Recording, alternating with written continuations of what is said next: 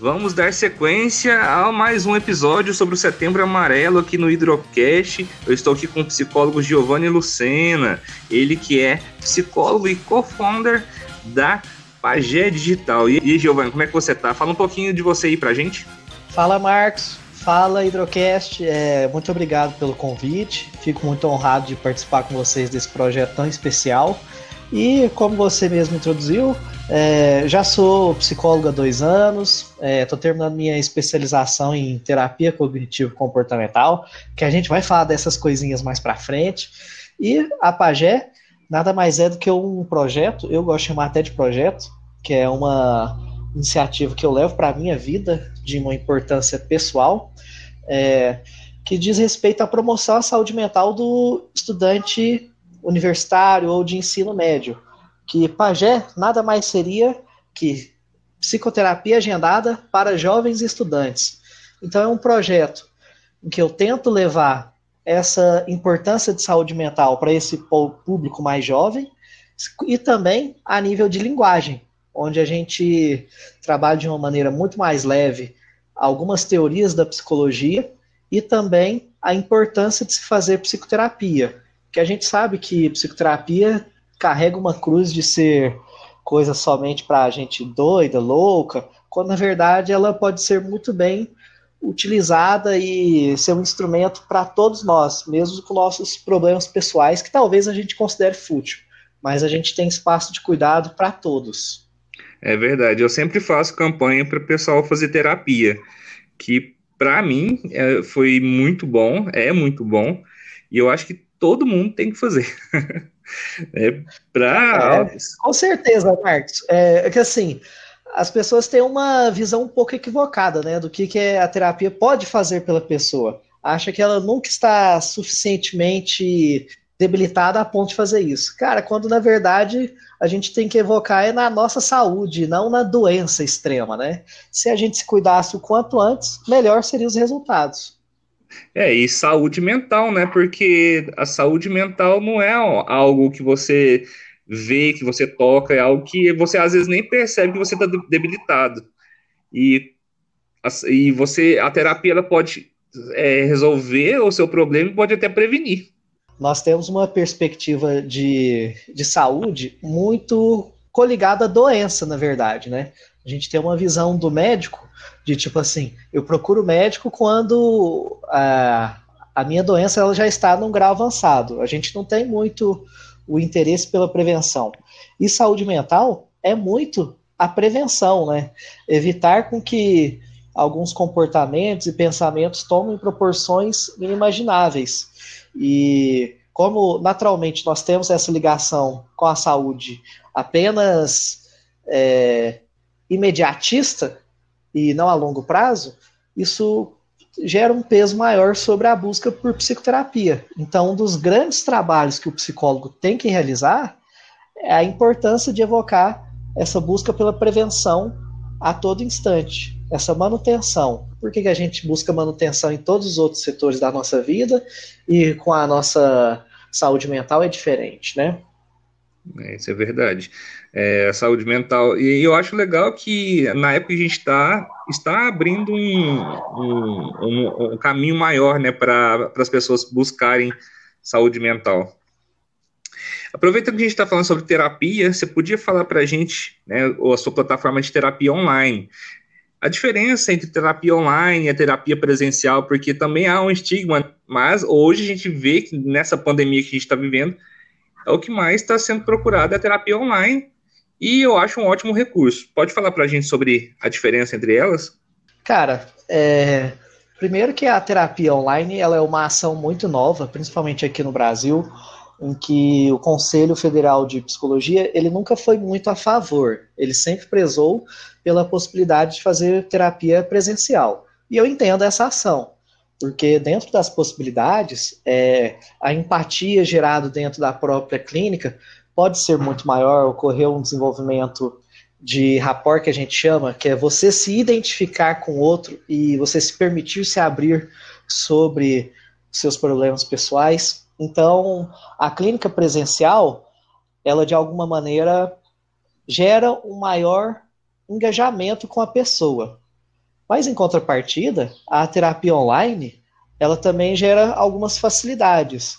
É, a gente sabe que em alguns casos, como depressão e ansiedade, a pessoa talvez não tenha nem condições de sair da própria casa, do tanto que ela está mentalmente debilitada. Então, a terapia online pode ser a forma com que ela consegue se comunicar com outras pessoas, seja por falta de habilidades sociais ou até pela desmotivação de sair de casa. É, então, em alguns casos, é, também se gera um maior comodismo pela terapia online. Além disso, é, dependendo da abordagem psicológica do seu terapeuta, você pode aplicar testes e exercícios de maneira online, que seria um grande facilitador. Por exemplo, na minha abordagem, que é a terapia cognitivo-comportamental, nós fazemos alguns exercícios com o paciente, inclusive durante a semana, fora da sessão de terapia. Então, é, tradicionalmente, a gente entrega um papelzinho para ele preencher durante a semana e entregar para a gente. Qual a probabilidade dessa pessoa não sujar com suco, não perder esse papel, amassar, sujar? Então, assim, sendo um material online, não tem como ser perdido esse tipo de documento. E a pessoa também ela pode utilizar recursos de aplicativos e outros sistemas para responder esses testes e exercícios da maneira mais apropriada. Então, a terapia online para psicólogos que fazem exercício durante a semana com a pessoa pode ser muito mais interessante do que a presencial. Então, é, é difícil definir qual é a melhor, qual é a pior ambas são aplicáveis em algumas circunstâncias. E fica muito ao critério da personalidade da pessoa também de entender qual tipo de busca ela precisa mais. Dentro desse momento de pandemia, foi necessário o boom da terapia online, né? Por uma questão sócio, socioeconômica do país. Não, não, não se podia permitir mais que as pessoas frequentassem a clínica presencial. E agora, é, como as pessoas conheceram essa alternativa, acredito que é um mercado e, claro, uma forma de promoção à saúde que não vai voltar atrás, que ela já conquistou o seu espaço e a aceitação de várias pessoas. Além disso, tem algumas considerações importantes que a terapia online ela tem algumas restrições pelo Conselho Federal de Psicologia.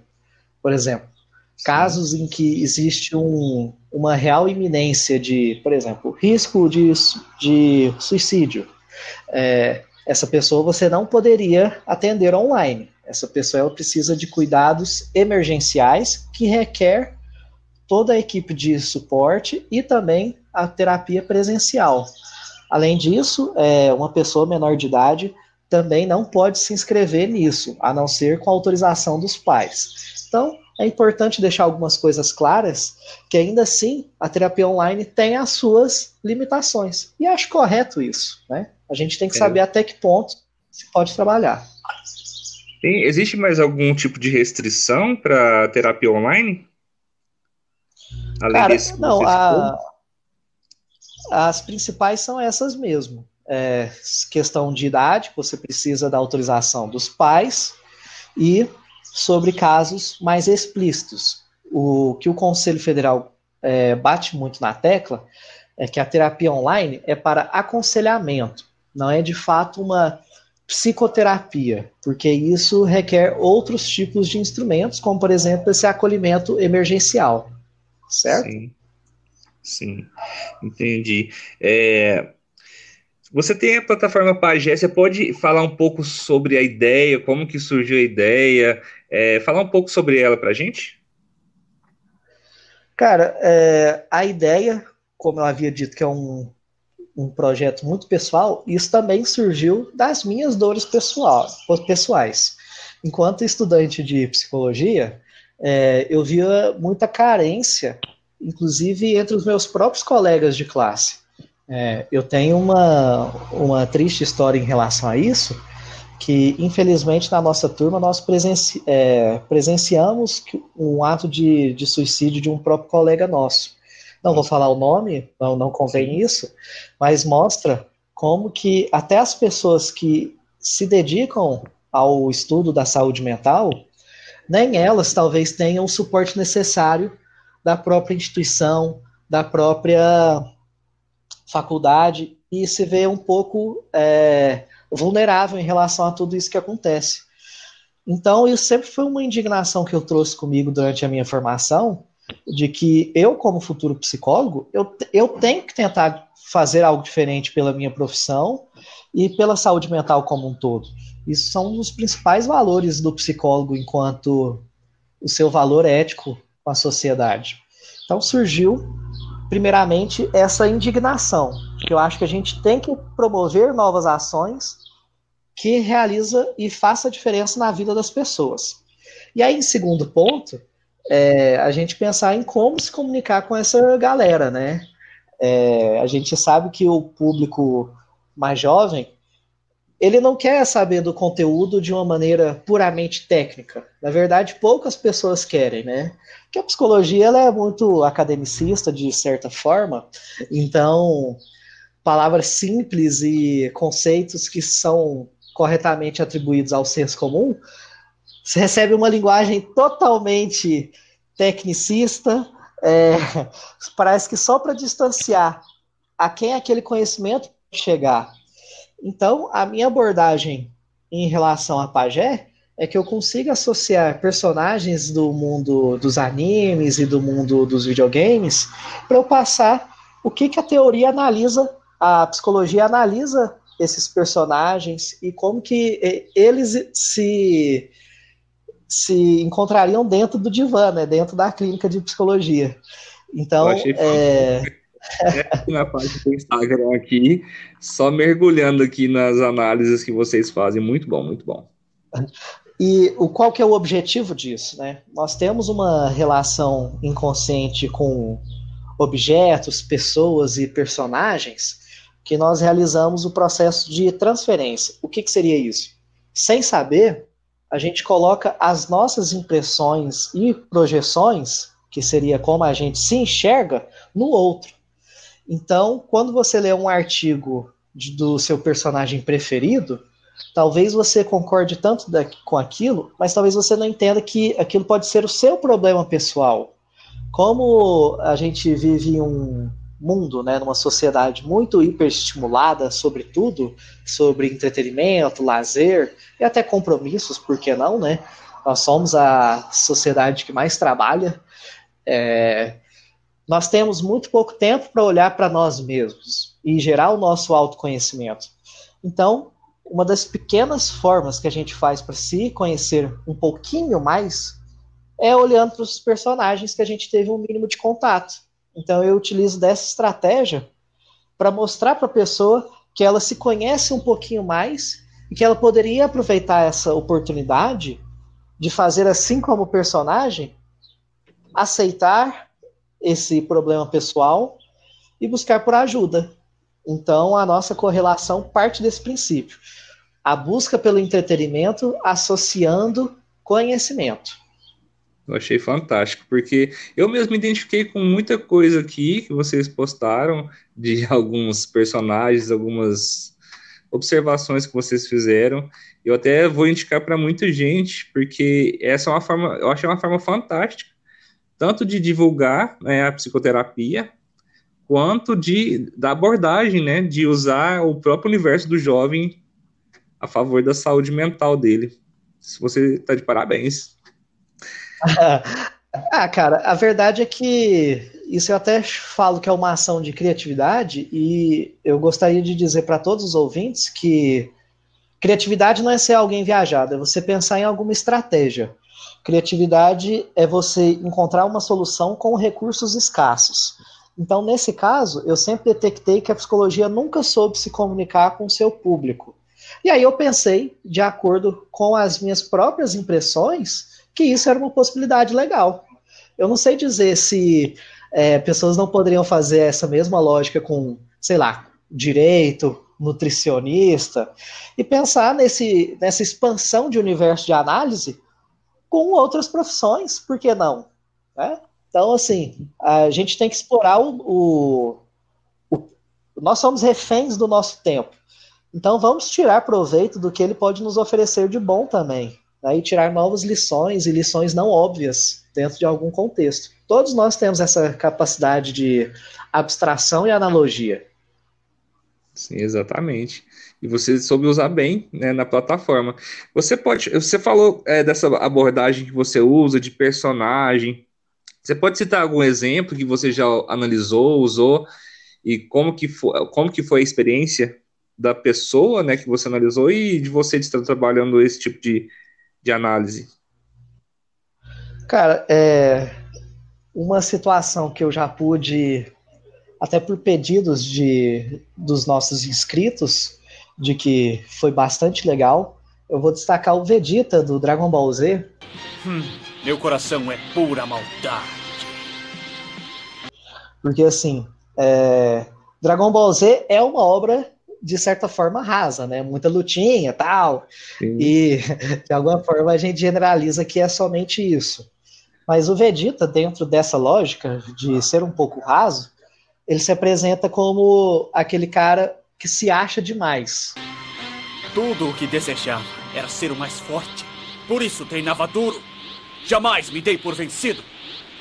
Que pro Vegeta é personificado como o orgulho Saiyajin então, para muitas pessoas, fica essa indignação, né? Pô, o que, que ele quer dizer como orgulho Sayajin, né?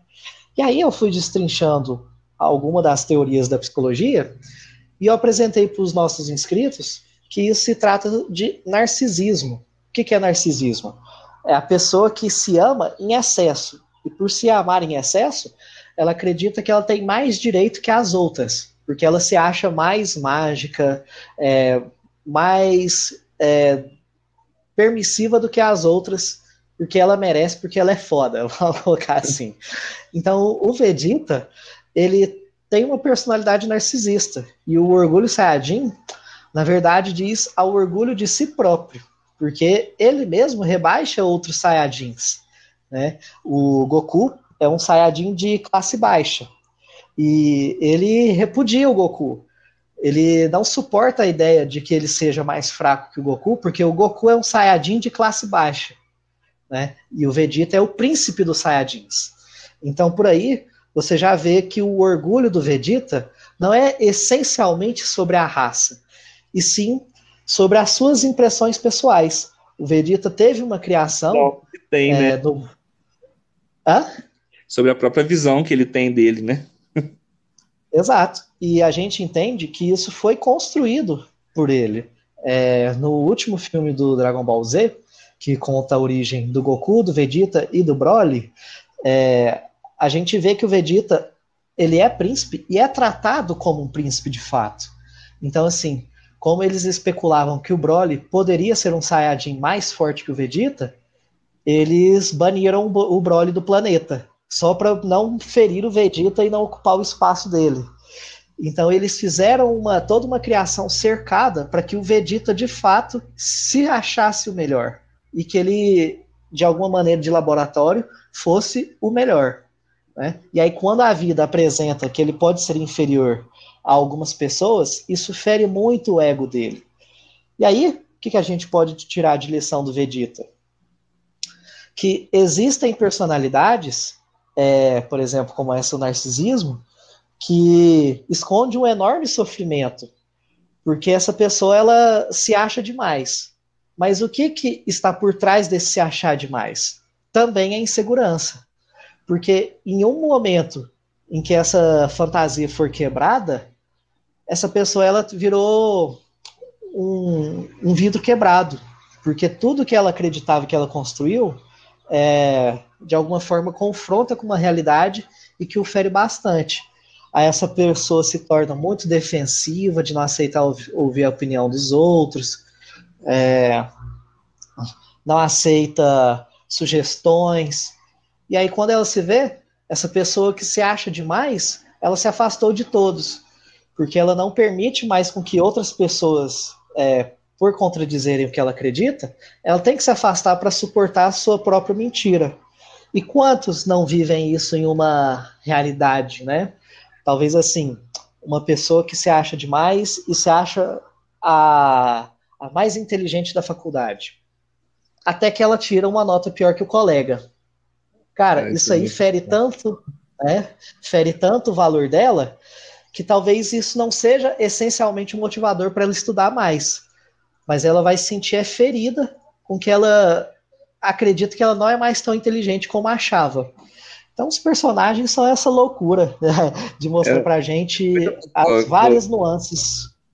É muito legal. Eu trabalho com roteiro, assim, você falando assim, é muito interessante mesmo, porque os aspectos psicológicos de personagens, assim, se a gente olhar, a gente encontra bastante, um universo bastante amplo, né, de, de certos problemas psicológicos. E o que você falou do Vegeta mesmo é, é verdade, assim, e eu, eu sempre tive essa ideia dele, assim. E você falando assim só confirmou a minha ideia. Por isso que eu digo, é, as nossas impressões de senso comum, e digo senso comum não, não de alguma forma te menosprezando, mas só porque você não, não estudou psicologia de fato. E você Sim. estava certo. Mas a psicologia, ela faz tantos giros teóricos com palavras difíceis que talvez você fique até com receio de você mesmo abordar o assunto, né? Então, por que não um psicólogo vir aqui mesmo, e falar sobre esse tema que nós mesmos temos essas impressões, validar um pouco também o que a gente acredita, né? Isso é e sobre essa importante. questão, uhum, sobre essa questão de tipo do porquê a gente se identifica com personagens, cara, é, jogos, animes, nada mais são do que como filmes, concorda? Filme é uma arte, uhum. né? Então, sendo arte, você pode analisá-lo de alguma maneira, porque isso é passível de ser tocado em algumas pessoas, de gerar reflexões. Por que, que a gente leva em consideração as artes só é, literatura, artes visuais, e não leva em consideração a análise de outras mídias? Então, tudo que for criado por, pelo ser humano é passível de análise e passível de desenvolvimento pessoal para a gente. Então, nada mais que eu faço é até o nome de uma técnica, se chama cinematerapia, que é você utilizar oh, personagens. sim, é, é, é você utilizar de personagens, de franquias, de filmes, para você explicar certas situações, que a pessoa ela se conhece tão pouco que talvez essa seja a melhor maneira dela se expressar sobre quem ela é. Eu não sabia dessa técnica, que existia uma técnica específica para isso. Eu sou formado em cinema, audiovisual, eu não sabia, achei legal. Vou aprofundar, depois a gente vai trocar uma ideia mais sobre isso. Achei interessante. Pode, pode inclusive, é, o meu trabalho de conclusão da pós-graduação é sobre isso. Você pode até dar uma lidinha que eu acho que você vai gostar. Ah, muito bom, muito bom. Você pode estender esse projeto, depois a gente vai conversar para estender ele para outras mídias. A gente Bacana vai trocar demais. É, e você falou dessa técnica, você pode falar para a gente um pouco sobre as, as, outras abordagens da psicologia? É, a cinematerapia, ela não é essencialmente de alguma abordagem da psicologia. Ela é uma ferramenta que pode ser usada por várias abordagens. E aí tem as abordagens psicológicas, que eu vou destacar aqui a, a que eu, a que eu de fato estudo, mas que sendo psicólogo, nós temos uma formação generalista, que permite que a gente conheça um pouco sobre todas as outras. Então eu vou apresentar brevemente que eu acredito que possa ser importante para que os ouvintes saibam, inclusive, decidir qual terapeuta escolher em uma futura abordagem. Né? Isso é muito então, importante, então, porque eu vejo muita gente perdida na hora de, de escolher um psicólogo ou um tipo de terapia. E por que que é? É difícil mesmo, cara, porque assim, é, até, até colegas que os próprios se embananam tentando explicar as diferenças. Porque, na prática, entram muito nas epistemologias científicas, né? A, como que funciona a terapia cognitivo-comportamental ela tem a base científica do positivismo, que seria a, a maneira filosófica de observar que nós só podemos analisar aquilo que existe evidências, aquilo que existe base de aspectos concretos. Então, dessa maneira, é, essa abordagem iniciou pelo comportamentalismo, que seria facilmente diagnosticável, facilmente tratado como dado, afinal é observável. Né? e aí evoluiu um pouco para é, entender os comportamentos associados com pensamentos.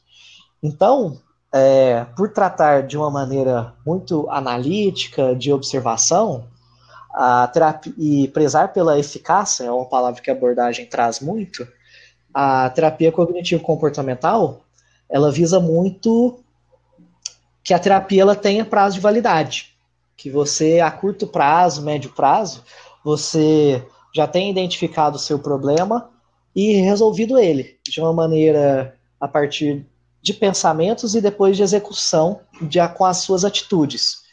Então, essa terapia ela é muito recomendada para pessoas que passam por algum problema significativo de até de transtornos mesmo, como por exemplo toque, depressão, ansiedade, problemas muito diretivos em que você sabe onde você quer alterar. Então, ela tem essa proposta objetiva. Então vamos para outras abordagens. A psicanálise é, é, uma outra abordagem muito importante. É, não existiria clínica de psicologia sem ela. E essa é a tal fundada pelo Freud. Né? O que, que o Freud desenhou para a gente? É, tem uma parte dele que essencialmente explica onde ele quer chegar. Existem feridas narcísicas na humanidade.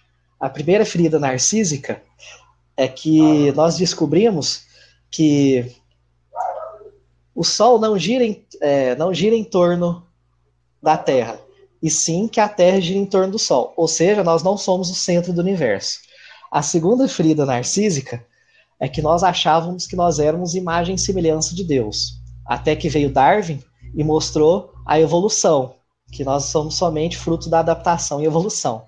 E Freud se considera a terceira ferida narcísica, de que nós que nos consideramos seres tão racionais e inteligentes, nós somos frutos das ações do nosso inconsciente, né? Que no fundo nós não somos tão racionais assim. É, eu acho essa uma maneira muito legal de apresentar o que, que o Freud pensa sobre o ser humano.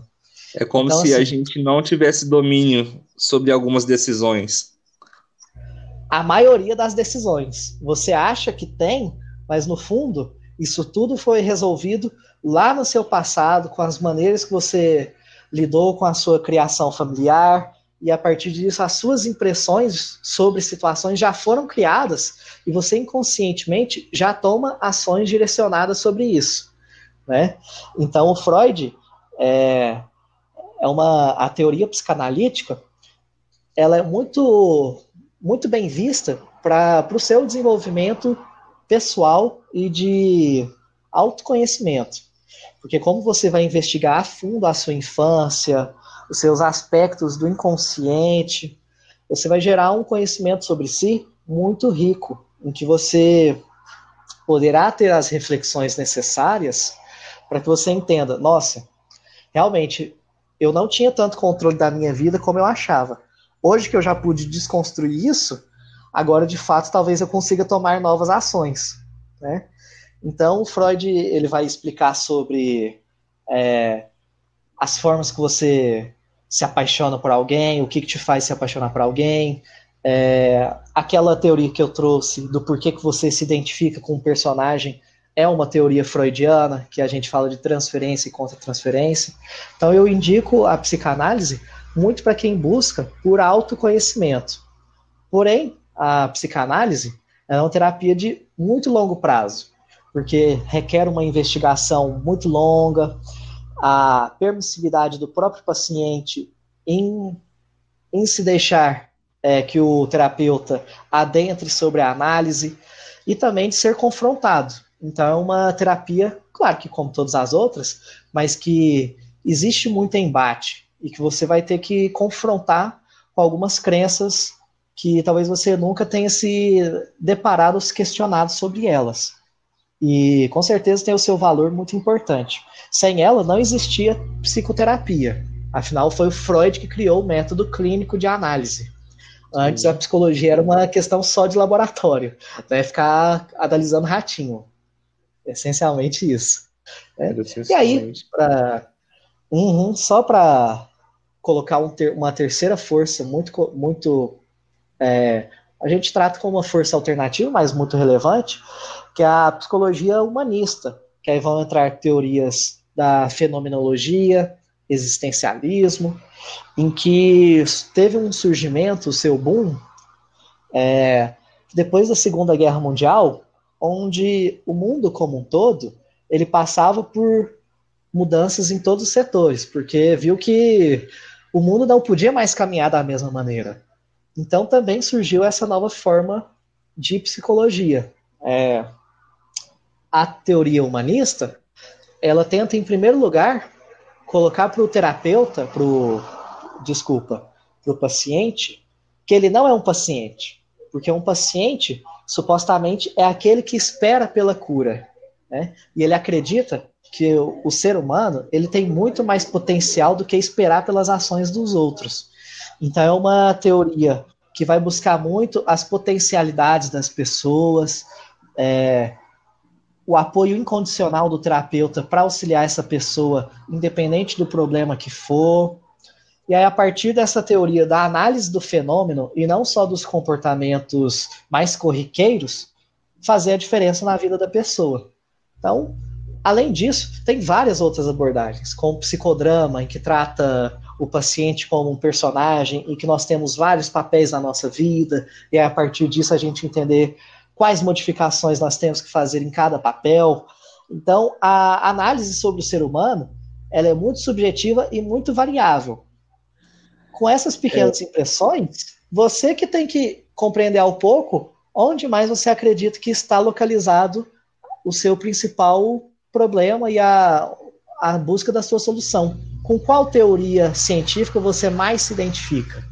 Você falando isso aí, você pode dar uma dica assim para a pessoa, é, algo que facilite ela buscar uma abordagem para o caso dela?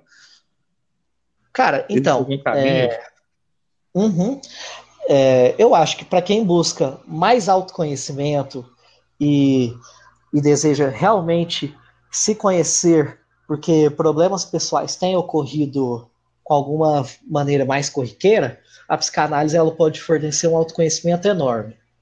A terapia cognitivo-comportamental eu indico muito para casos que você já sabe o que você quer mudar. Né? Você já sabe que você tem depressão, você já sabe que você tem toque. Pô, então essa aí ela tem uma maneira mais objetiva e diretiva de enfrentar o problema. Essa terapia ela precisa de um objetivo para ela acontecer. E as demais terapias, eu recomendo muito de acordo com o que você acredita é, sobre fenomenologia, que seria você tratar eventos não como uma regra geral, mas que o que te identifica é aquela relação ali do momento em que tudo pode acontecer. Então, a pessoa que se permite muito é, no aqui e agora, em que gostaria de, de experimentar novas formas de buscar o autoconhecimento, aí eu sugiro é, humanista, fenomenologia existencial e psicodrama também. É muito bom. É, clareou muito para mim, porque eu também eu tinha muita essa dúvida. Você falou e agora já me deu uma luz muito grande para que eu quero seguir pra, daqui para frente. É, a gente está na, na, campanha agora do Setembro Amarelo. É, você pode falar um pouco sobre as suas impressões sobre a campanha? O que, que você acha? A, a efetividade dela?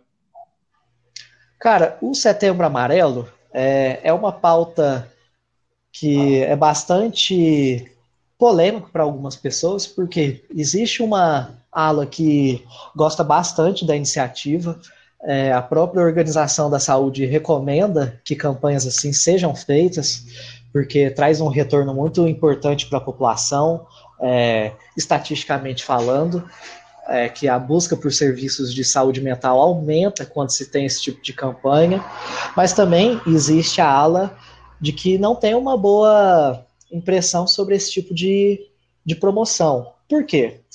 Muitas pessoas, e obviamente isso acontece, sofrem com transtornos psicológicos o ano inteiro. Sofrem de ansiedade, sofrem de depressão e outros transtornos.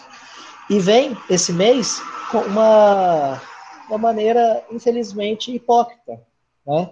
De um, um nível de pensamento. Ah, Então, só no setembro que vocês querem se importar com os meus problemas. No restante do ano, vocês fazem pouco caso e não ligam para mim. Então, isso é hipocrisia. Cara, eu entendo quem faz esse tipo de análise, mas eu também gostaria de questionar se isso também não tem uma responsabilidade de todos nós, né? Quando eu tenho uma visão de mundo dessa maneira, eu estou falando mais sobre mim do que eu imagino. Se eu acho que campanhas é, mais são uma visão capitalista do que de promoção à saúde, o que mais que eu promovo de diferente então? Ou eu fico somente na, nessa crítica? Porque talvez seja eu esteja falando da minha visão de mundo negativo e que ela então ela está colaborando é, não só sobre campanhas, mas então eu não acredito nas pessoas, eu não acredito no futuro, eu não acredito em outras ações de instituições.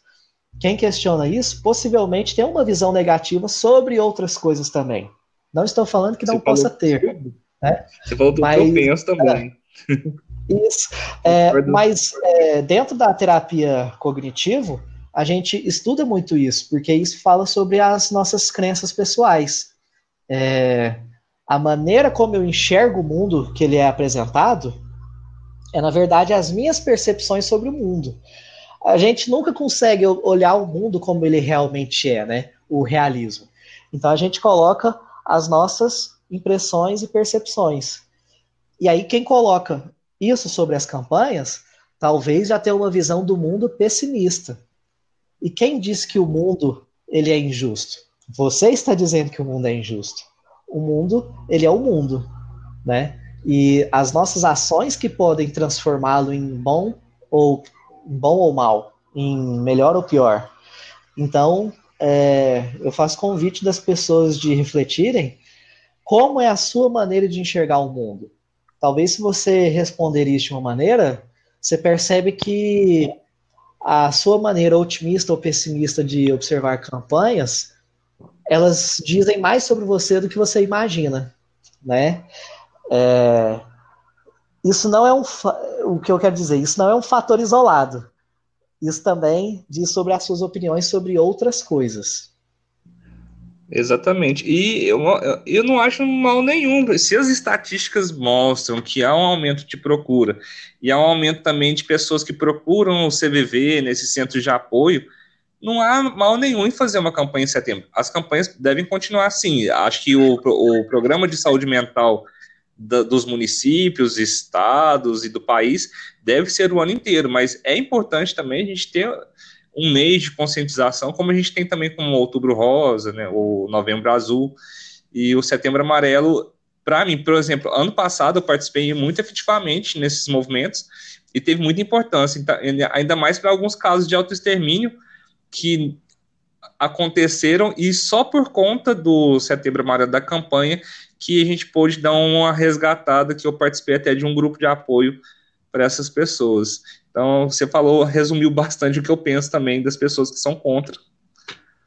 É, eu acho até que tem argumento para achar que é contra. Por exemplo, esse lado da hipocrisia. Mas então, é, o que eu proponho é não vamos ficar só na antítese, né? É, não vamos ficar só na crítica ao que está acontecendo. Propõe algo novo, né? Vamos pensar então no que pode ser feito de uma maneira progressista e que tenha uma, uma duração que se estenda além de um mês. Psicólogos, obviamente, falam disso o ano todo, mas utilizam o alcance dessa situação para que também possam falar para um maior número de pessoas que se sentem um pouco motivadas a falar disso pela primeira vez, né? Um dos grandes erros que talvez o público não tenha percepção sobre, é de tipo assim, uh, ah, vamos falar sobre suicídio, eu já sei tudo sobre isso. Beleza, você pode saber, mas talvez seja a primeira vez que o, que o fulano, em outro estado, em outra cidade, em outra situação, esteja ouvindo pela primeira vez. Então não As pode ser um assunto. Como que é? as pessoas têm essa visão muito limitada do mundo delas, esquece que o outro às vezes precisa. Exato. É, eu não posso falar no meu, no meu blog, na minha página do Instagram, de ansiedade somente uma vez na vida. Porque eu sei que nem todo mundo vai ler aquela única reflexão. Talvez não seja o personagem, talvez ela não seguia a página, então ela não viu aquele post. Então eu tenho que falar de ansiedades mais vezes durante o ano. E talvez para o leitor que olha somente para si, ele vai ter essa dificuldade, né? Nossa, mas de novo tá falando sobre isso, eu já entendi o assunto disso. Cara, é porque você precisa entender que outras pessoas ainda não conhecem isso.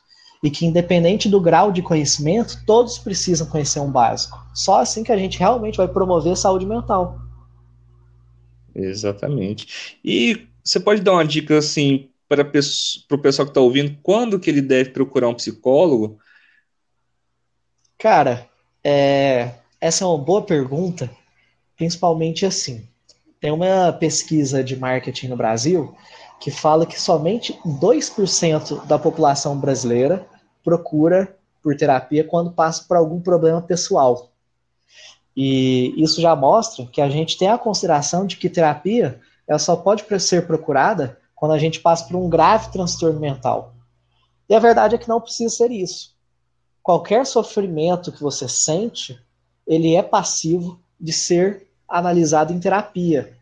Então, é, a recomendação que eu faço de quando você deve procurar, é, vamos dizer, de forma meio piada, é o quanto antes. É, porque todo mundo tem é, a sua necessidade de falar. Quem nunca sofreu na vida? Quem não tem os seus pesos para ser conversado com alguém? Então eu, eu digo que procure o quanto antes, porque você precisa se permitir conhecer um profissional apto a te ouvir, apto a te aconselhar e que não vai opinar de uma maneira com as impressões pessoais, e sim baseado em evidências e em técnicas e buscando sempre a sua melhora. Eu acho muito curioso que gente, o nosso dia tem 24 horas, né? Será que a gente não pode gastar uma hora por semana para cuidar de si mesmo? Parece que as pessoas estão em constante fuga, né? Exatamente. É muito...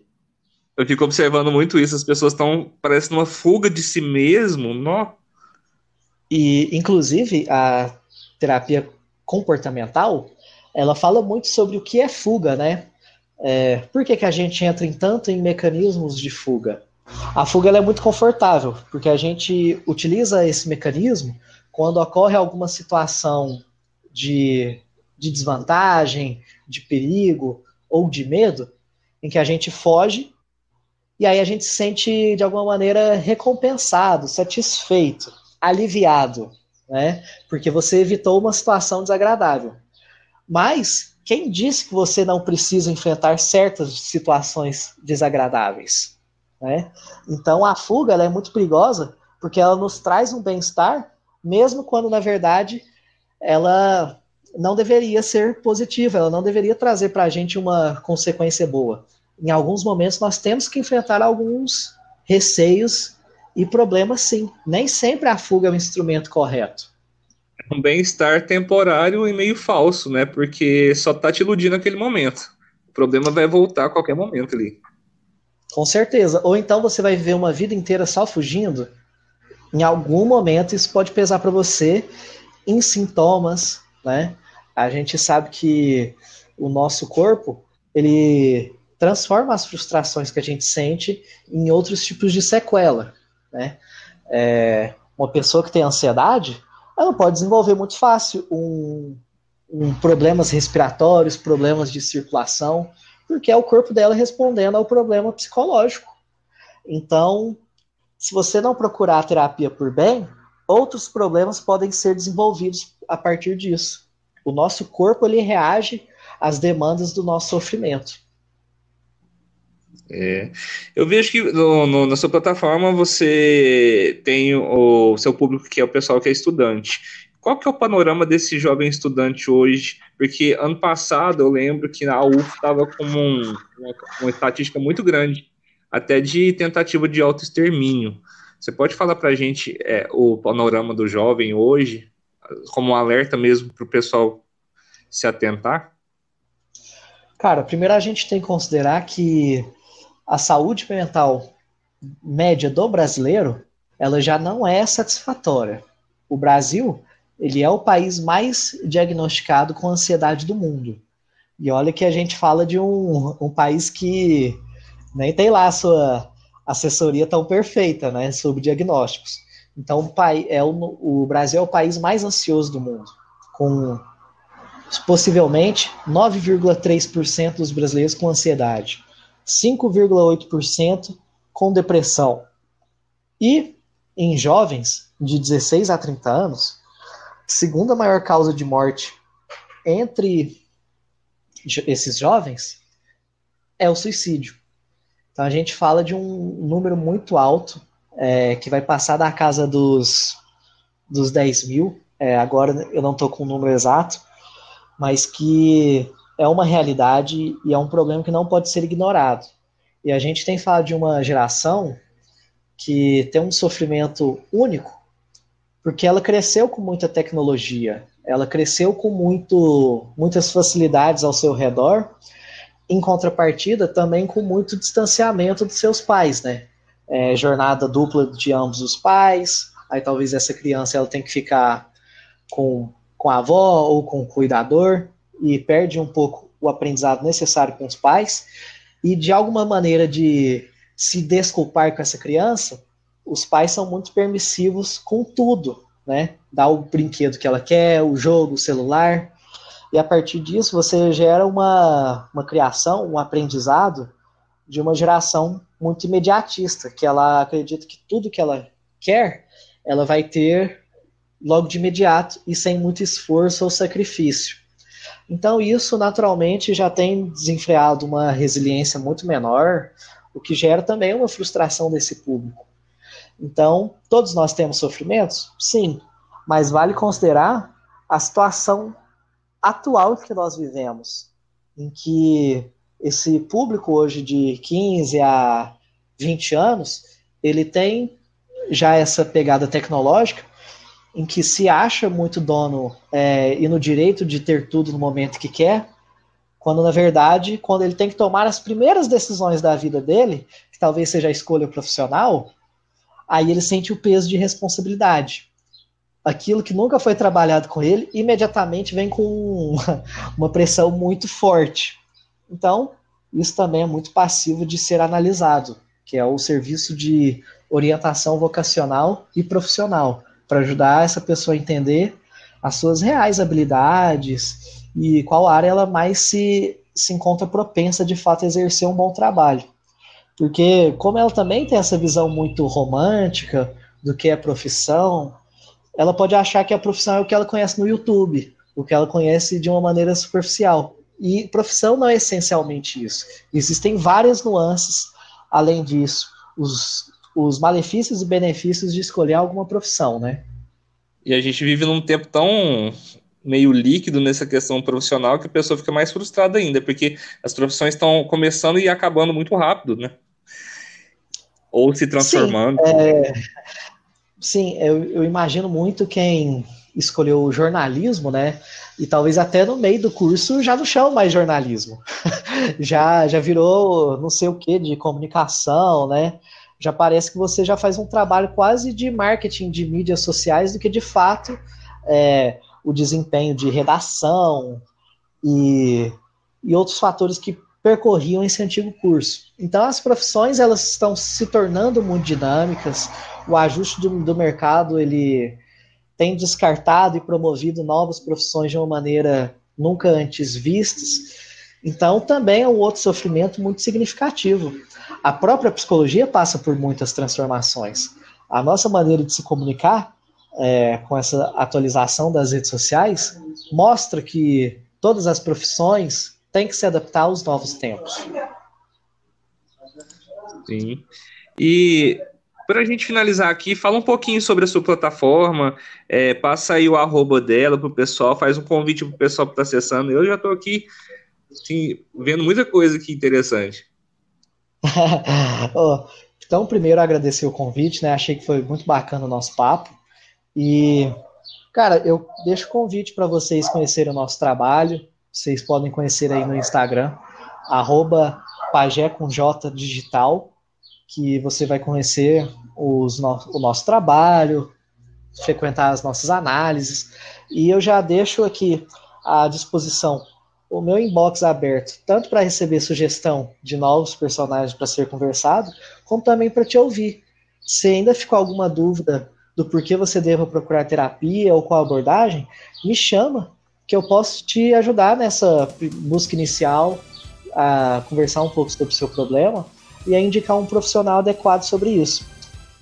Passando essa etapa, a Pagé já é uma plataforma com mais de 100 psicólogos à disposição para atendimento online e presencial, que você pode ir lá a partir dos seus filtros de busca, seja pela sua queixa, pela sua cidade, se você quer terapia online ou presencial, achar o psicólogo mais adequado para você. Então, é, você não está sozinho, saiba que você tem onde procurar, e se você achar que nós passamos a credibilidade suficiente, conversa com a gente. É, a Pagé está aqui para ouvir vocês, o nosso inbox está aberto e nós somos profissionais, tá bom? Não deixe de buscar por ajuda profissional em casos de sofrimento significativo. Giovanni, muito obrigado mesmo, muito obrigado. A gente vai marcar outros episódios com certeza. Tem muita ideia para trocar aí com você. E eu também vou dar umas sugestões também de personagens. Gostei demais. vou analisar uns personagens para me dar uma sugestão para você. Muito obrigado mesmo. Espero estar com você em outros episódios para a gente estar tá informando a população. Pô, cara, manda, manda as dicas mesmo que a gente com certeza faz a análise, viu? Pra gente é muito legal ver quando o nosso trabalho é suficientemente agradável para vocês quererem ver a, a, a, análise de personagem que vocês curtam. Pra gente isso é a maior, maior recompensa, viu? Certinho. Então o Hidrocast fica por aqui. A gente volta depois com mais episódios aí para saúde mental. Um abraço.